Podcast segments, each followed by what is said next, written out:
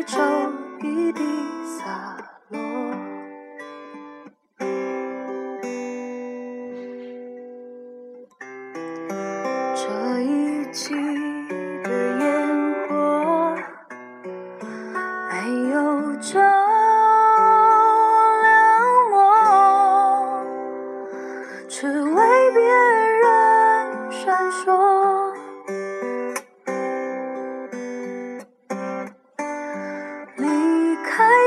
时候，有些话没亲口说，再多的承诺，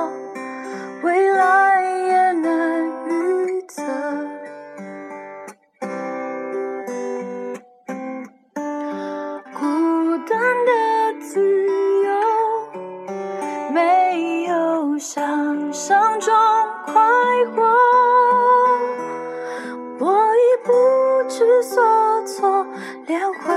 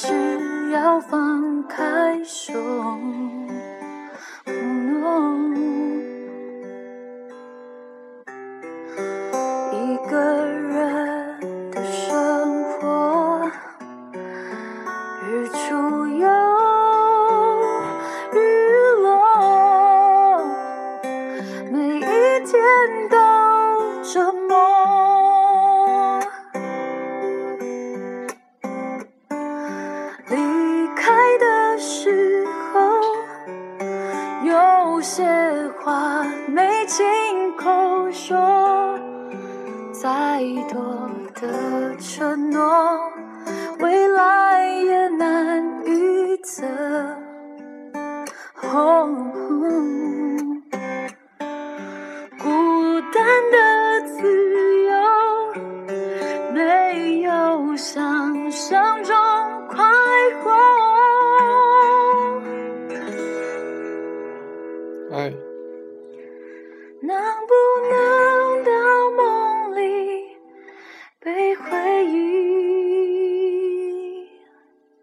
带走？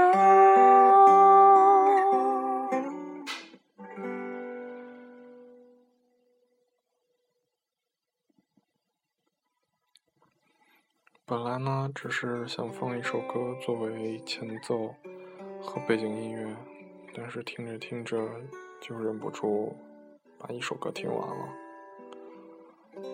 宝贝儿，最近咱俩的状态都不太好，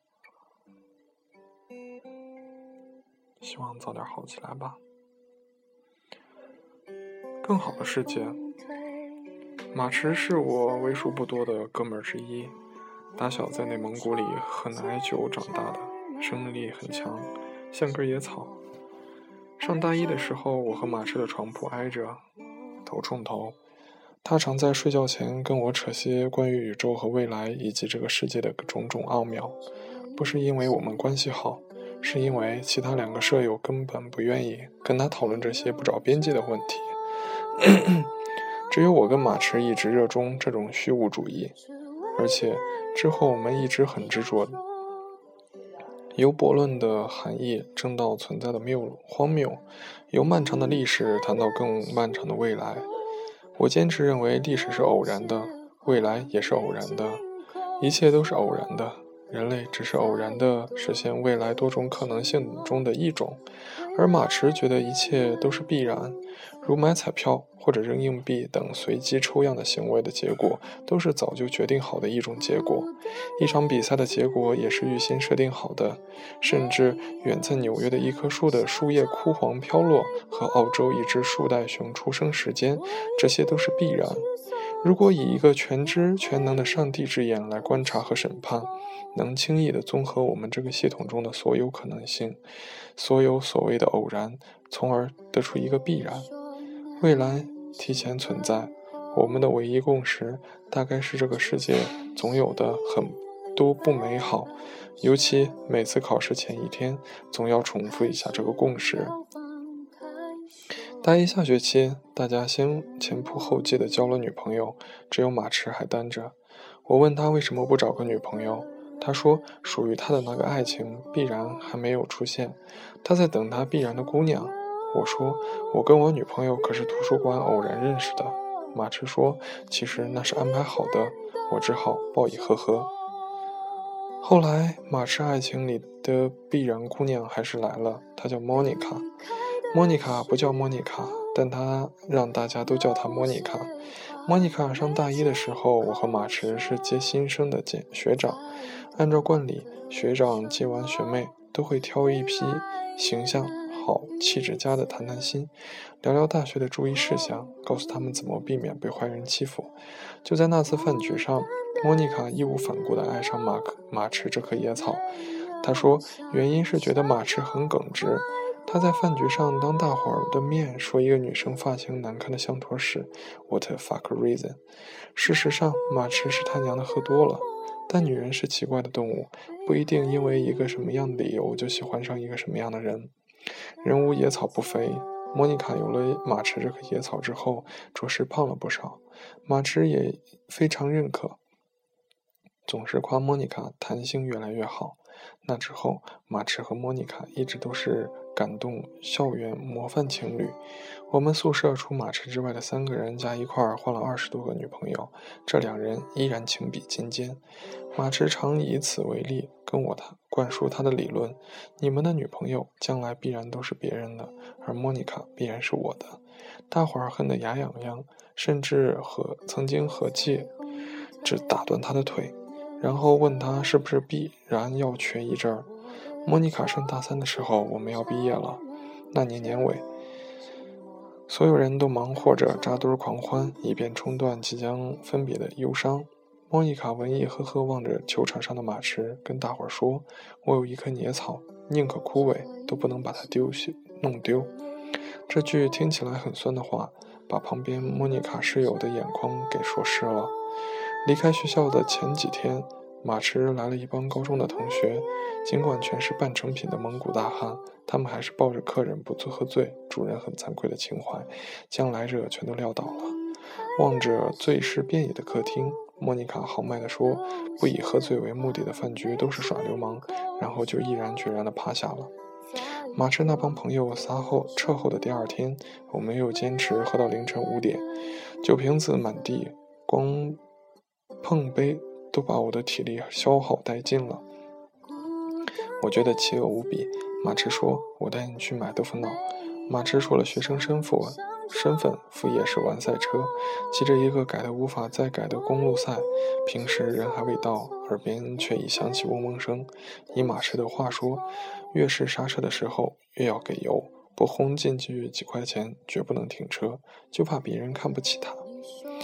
那天我坐上摩托便后悔了。因为当时我戴的眼镜儿，都觉得眼睛被风吹得吹不开，默默无语，两眼泪，耳边轰起轰鸣声。我闭着眼问马驰能否看见前面的道，马驰很淡定地说看不见。我当时最后悔的事儿就是没立遗嘱。买完豆腐脑，我完全沉浸在即将告别饥饿的喜悦中。可就在他将速度放得很慢的时候，我们却摔倒了。马驰腾的一下就站起来，先把摩托扶起来，回头看了一眼坐在地上的我，根本没问我有没有哪摔倒，只说了一句：“你怎么把豆腐脑扔地上了？”这句话把我问愣了。然后下一句话我更崩溃了：“你怎么能把豆腐脑扔得那么远？”当天晚上，我带着惊吓过度的心情以及那条瘸腿，一边喝酒一边学马驰怪我扔豆腐脑的事儿。可这帮禽兽没问一个问我摔得怎么样，倒是说我自己不死不要脸，见着一个就掀起裤子让大家看一眼。后来马驰说别显摆了，就是淤了一块儿，那感觉就好像我没摔出个生活不能自理，很对不起大家伙。大概在马驰看来，我这摔的一下。也是这个世界必然的不美好。马驰和我还有另外一个舍友唐东都留在这座城市实习，大家隔三差五一起回学校聚一聚。马驰跟常跟莫妮卡说：“等你毕业了，我就娶你。”莫妮卡也总是一脸幸福地说：“等你。”马驰本来就特爱玩赛车，实习以后就更痴迷的不行。最牛叉的是，跟马驰在同一公司实习的唐东也被马驰给带成了业余赛车手。他俩总是带着各种姑娘穿梭在马路上，就是没带过莫妮卡。对此，莫妮卡时常表达不满。一次吃过大盘档后，莫妮卡非要坐在马驰的车，马驰不让坐。莫妮卡说：“你是不是，你是不是事儿妈呀？”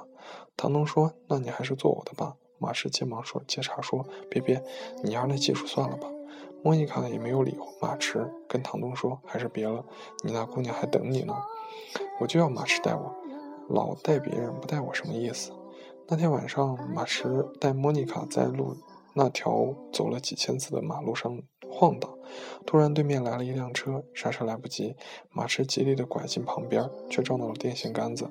在摔的时候，马驰回来用力扶着莫妮卡的腰，那是真的一次飞翔，马驰腿断了，手指也折了两根，都是因为保护莫妮卡。这次事故让马驰和莫妮卡在医院躺了很久。那段时间，我和唐东经常往医院跑，拿着石膏躺在床上的马驰，除了委托我把他的摩托车卖给收废铁的，那天那些天一言未发。而莫妮卡一直不肯见我们，当时莫妮卡的姐姐在医院照顾她。马驰出院那天，一瘸一拐地走到莫妮卡病床前，说：“我骑车的时候谁都敢带，就是不敢带你。你知道我害怕你出事儿。”莫妮卡说：“我不知道。”两个人沉默了很久，莫妮卡始终没有把头转过来看马驰一眼。莫妮卡出院后跟姐姐住在一起，再也没有出来跟我们吃过饭。马驰还是常去看莫妮卡，但每次回来都是愁眉不展。我和唐东也从不问起他们的事儿。总之，我们之间他少了太多次的欢声笑语。几个月前，几个月后，莫妮卡和马驰分手了，马驰痛苦万分，不美好到连我必然的幸福都拿走了。那之后，马驰经常喝大了来找我聊天，期间跟我读了好多诗，我只记得其中一句是：“你记得也好，你最好你能忘掉。”事实是抛弃的多了。越发不能忘记。最后，马师也开始跟我聊佛学，问我投胎转世以后还能不能找到上辈子的人。我说：“别他妈都逼了，我怎么知道？不然是必然的吗？滚回去睡吧。”佛学大概是比爱情更复杂的话题，我们总是一说就错，所以还是只谈恋爱、爱情，以免错得前赴后继。他们分手后，马驰开始步行三个小时去学校找莫妮卡，开始去素食堂吃饭，开始不使用手机，开始很少讲话，开始戒烟，开始决定出家，甚至剃了头发。出家前给我打过电话，说我出家是为了莫妮卡，也可能为了我自己。然后马车就走了。几天后，马车回来了。莫妮卡过来和我们一起陪他待了二十个小时，抽了三盒半烟，喝了四个易拉罐，上了三次厕所，洗了两次脸，看了七部电影：《两小无猜》《印度支那》《小五》《天生杀人狂》《神枪手之死》。拥抱，破碎的拥抱，苦月亮。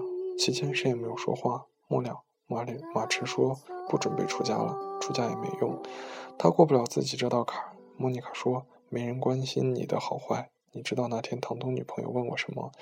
她没问我你为什么没出家，而是满脸堆笑的问我：马氏剃了头发，是不是还像从前一样帅？其实有些问题已经没有答案，就像你突然决定出家和决定回来，都不在我的想法里，可还是按照时间的先后发生了。很快，我因为工作原因去了深圳。那段日子里，我时常怀念以前的岁月。怀念马驰二半夜伸着脖子跟我讨论不美好的世界的种种未来，怀念莫妮卡指挥我们几个文弱书生灌倒一群蒙古大汉的豪迈形象，也怀念坐在那辆破公路赛上的一次次迎风流泪，可也只剩下怀念。因为在我从深圳回来之前，马驰和莫妮卡先后换了号码，两个人谁也没有告诉我新的联系方式，之后杳无音信。按照时间先后，接下来的一件大事情发生在马驰和莫妮卡分手两年以后。